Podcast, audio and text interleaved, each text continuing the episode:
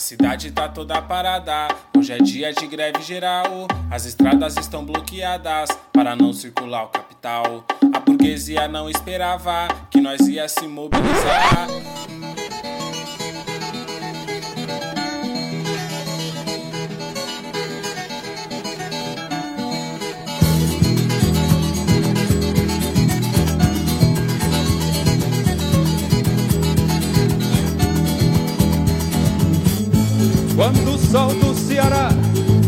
Queimava as almas da seca.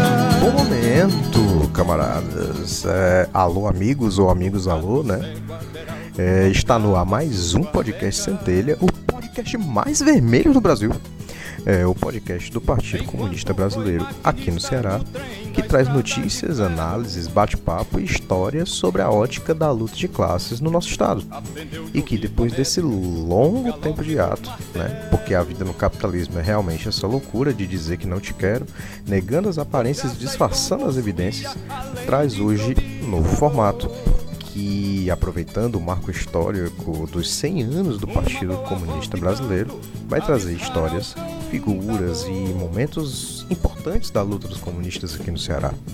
Eu sou Elias Araújo e hoje nós vamos conhecer a história de um município aqui do nosso estado que tinha uma militância aguerrida valente e obstinada. É, a gente está falando de Camusim, que faz parte aqui da mesorregião do noroeste cearense, que durante muitos anos foi conhecida como a Cidade Vermelha. E esse é inclusive o nome do livro que intitula a pesquisa histórica feita pelo professor Carlos Augusto Pereira dos Santos no livro A Cidade Vermelha, a militância comunista em Camusim, 1927 a 1950. Para melhor apreciação dessa obra, a gente vai dividir ela em três partes nesse formato que contarão com esse recorte histórico proposto pelo autor, trazendo excertos da obra e, claro, né, é, recomendamos que para melhor apreciação vocês busquem o original para ter maior dimensão do que vai vir a seguir, certo? Então vamos nessa?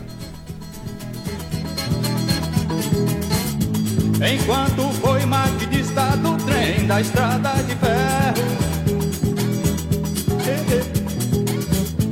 Aprendeu de ouvido a métrica do galope do martelo. Atenção, está no ar a Rádio Libertadora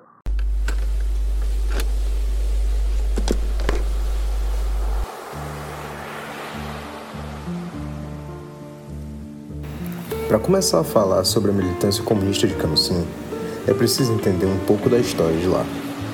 E uma das coisas mais importantes dessa história envolvem as características da sua localização, as secas e como esse município se tornou um polo aglutinador de trabalhadores. Boa parte da história começa no fato de que o município de Camusim se localiza ali pertinho da região que faz fronteira com o Piauí e ele tinha um porto natural que servia desde o século XVII como ponto de comércio e tráfico de especiarias entre os franceses e os índios tabajaras ali da região da Serra da Ibiapaba.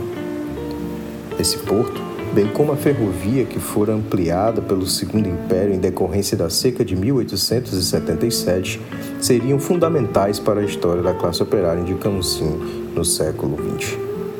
A seca de 1877 obrigou a coroa a ampliar a ferrovia que tinha ali com Sobral, o município mais próximo e, na época, a cidade mais importante do norte do estado, para evitar os estragos daquela seca. E, posteriormente, essa estrada de ferro acabaria sendo expandida, o que também demandaria mais mão de obra tanto para a construção quanto para esse trem se fazer funcional.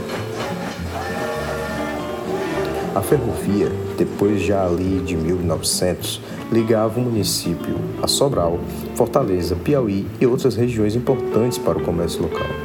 E lá se encontrava uma grande variedade de serviços como comércio, a agricultura, a pesca, salicultura, a construção civil, entre tantos outros importantes trabalhadores que se organizariam muito em decorrência da influência dos comunistas na região.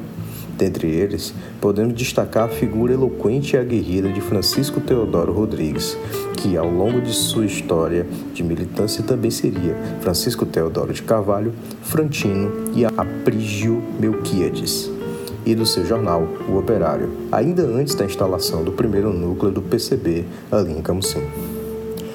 Para dar um exemplo da importância deste camarada, a gente traz aqui um trecho do editorial que renderia um processo a Teodoro, movido pela Câmara Municipal por injúrias impressas, em 13 de julho de 1928, sobre o caso do matador modelo que, segundo ele, aumentaria o preço da carne para a população. As críticas eram fervorosas e virulentas, e esse trecho mostra a posição do jornal diante de tal projeto. O povo de Camusim não deve tolerar que esses indivíduos inescrupulosos estejam à frente da sua representação. Esses cafajestes da panelinha devem ser enxotados a pau e a pontapés do Conselho Municipal. Como temos independência para atacar os atos levidos de quem quer que seja, também temos para elogiar os atos altruísticos e nobres. E pelas colunas do nosso humilde jornalzinho, vimos em nome do operariado da população pobre de Camusim apresentar nossa mais profunda gratidão aos vereadores que votaram contra o matadouro modelo de Camusim projeto não for aprovado. Essa figura gritava aos quatro ventos contra os oligarcas da família Veras, que dominou a absoluta desde o final do século XIX até os anos 40, bem como a família Coelho ou os Veras Coelho. No final da década de 40, os Aguiar substituiriam esses oligarcas e permanecem alternando no poder até hoje, como por exemplo na figura do deputado estadual Sérgio Aguiar e da ex-prefeita de Camusim, que hoje atua como ouvidora do município, Mônica Aguiar, já na terceira geração desta família.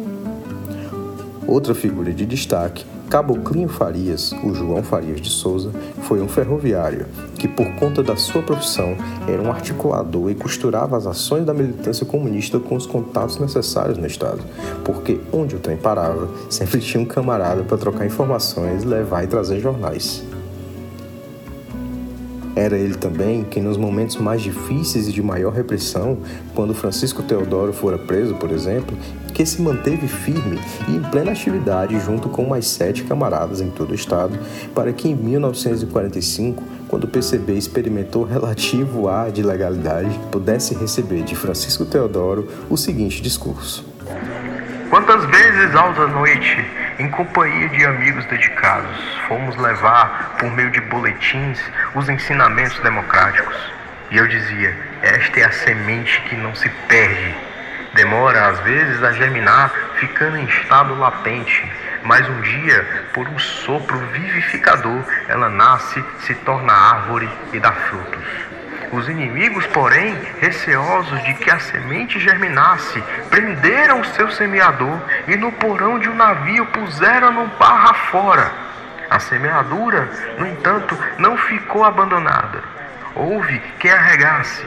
Caboclinho Farias, Pedro Rufino, Raimundo Vermelho e Joaquim Manso se encarregaram desse trabalho.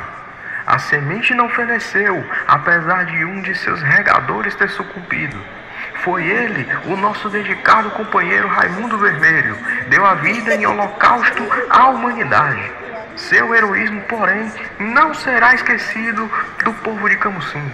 Camusim tem os seus mártires, além de Raimundo Vermelho, mais dois companheiros aqui sucumbiram, Amaral e Luiz Pretinho. O sangue desses dois lutadores regou as ruas de Camusim e as lajes da cadeia. Os seus corpos foram profanados e sepultados debaixo de apupos dos integralistas em vala comum. Caboclinho Farias seria figura fundamental para não deixar, como disse Teodoro, a semente fenecer. E a militância chegou ainda a eleger Pedro Rufino, que levava as questões dos camucinenses ao jornal O Operário e ao jornal O Democrata, e tendo figuras históricas violentadas pela polícia em praça pública, como Sotero Lopes, que por defender suas visões políticas e o direito de pescadores, portuários e operários da construção civil, fora espancado violentamente e arrastado pelas ruas, com direito à placa pendurada em seu pescoço, identificando-o pelo que ele era, um comunista para servir de exemplo aos trabalhadores que ousassem seguir lutando deste lado da trincheira da luta de classes. Sotero não seria, entretanto, o único a ser assediado pela violência da polícia. O episódio conhecido como Massacre de Salgadinho, ocorrido em 1936 no contexto da ditadura do Estado Novo, botaria um fim na vida de dois camaradas vindos de outro estado, Amaral e Luiz Petinho, baleados no momento do massacre, e Raimundo Vermelho, ferido ainda seria levado para a casa de detenção de Fortaleza, onde sofreria torturas horríveis que tirariam a sua vida três meses após a sua soltura. O único sobrevivente, seu filho Tertuliano Ferreira, é que oferece muitas das informações sobre a morte lenta e dolorosa de Raimundo Vermelho. Mas nem só de dor e derrotas viveu a militância comunista de Camusim. Organizados, os sindicatos do município organizaram a greve que impediu a retirada da oficina de manutenção de trens de lá e transferência dos operários para Sobral e Fortaleza. A greve durou de novembro de 1949 a janeiro de 1950 e impediu o desmantelamento prematuro da ferrovia da região que ocorreria apenas na década de 70, já em pleno regime da ditadura cívico-empresarial militar, com os coronéis que eram governadores biônicos como Adalto Bezerra, de quem já falamos aqui. Outro momento de vitória dos comunistas e de grande politização eram as comemorações do Dia do Trabalhador, 1 de maio, que eram notáveis, seja pela participação das entidades que organizavam os trabalhadores, sejam pelos discursos de intensa politização dos comunistas, assim como a comemoração do aniversário de Luiz Carlos Prestes, o Cavaleiro da Esperança. Foram registrados esses momentos através de pichações e foguetórios, o que, para variar, renderia prisões e espancamentos.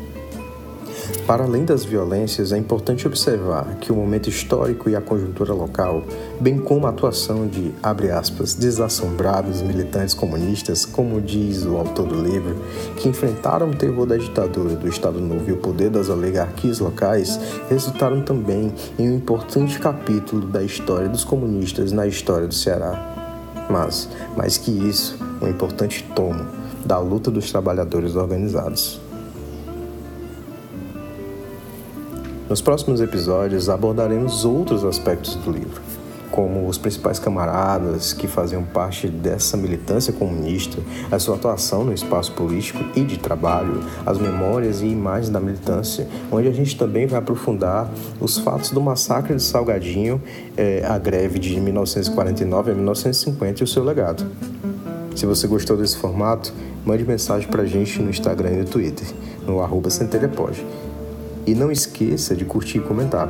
E no nosso call center no Telegram também arroba onde você pode deixar um recadinho, dúvida, sugestão de tema para ser reproduzido aqui no Centeiro em forma de áudio. Não deixe de seguir também as redes do jornal Poder Popular, o jornal das lutas populares e do socialismo, no Twitter e no Instagram, arroba o Poder Popular e arroba o Poder Popular CE, além de participar da nossa rede de transmissão no WhatsApp. O Centelha é o podcast do Partido Comunista Brasileiro aqui no Ceará. Em breve, a gente está de volta com mais um episódio do Centelha e do Memórias Comunistas.